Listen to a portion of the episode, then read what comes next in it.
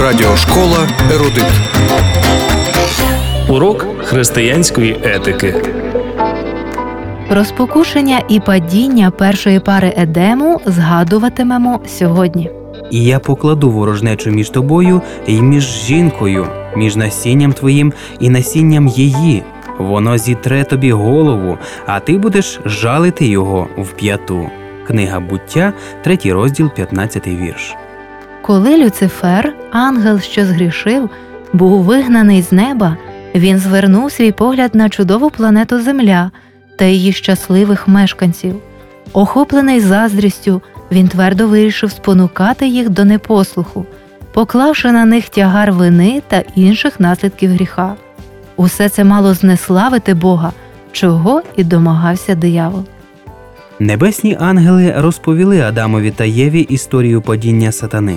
Вони застерігали їх про його підступність і лукавство.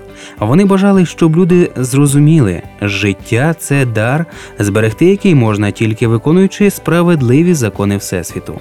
Ангели також повідомили їм, що, піддавшись спокусам сатани, люди упустять його в серце і вже не зможуть упиратися його спокусам, а все їхнє життя стане безнадійною низкою падінь.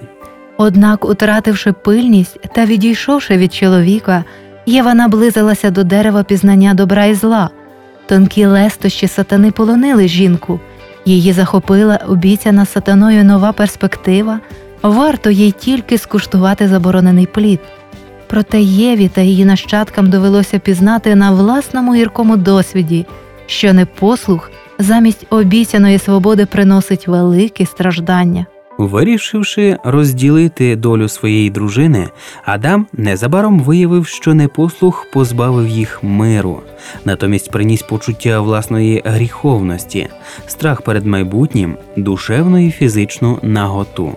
Вони розраховували, що Бог, котрий їх так любить, вибачить їхній злочин і їм не доведеться пожинати плодів свого нерозважливого вчинку. Вони навіть спробували перекласти всю вину на Бога. На суді люди будуть засуджені не за те, що свідомо вірили омані, а за те, що не повірили істині, знехтувавши можливістю пізнати її.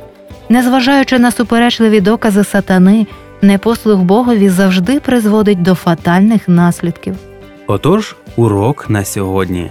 Коли людина зустрічається зі спокусами, їй важко усвідомити всі жахливі наслідки, до яких може призвести один неправильний крок. У студії для вас працювали Анжела Поліщук. Та Юрій про запас. До наступної зустрічі в ефірі.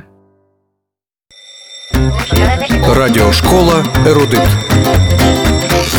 Щоб гарно розуміти Слово Боже і віднайти відповіді на усі, що, як і чому, радимо продовжити самонавчання. Дистанційна біблійна школа пропонує вивчення уроків для підлітків та дітей, курсів Небесна перлинка, формула життя та 10 запитань до Бога. Звертайтесь 0800 30 20 20 безкоштовно з усіх телефонів в Україні.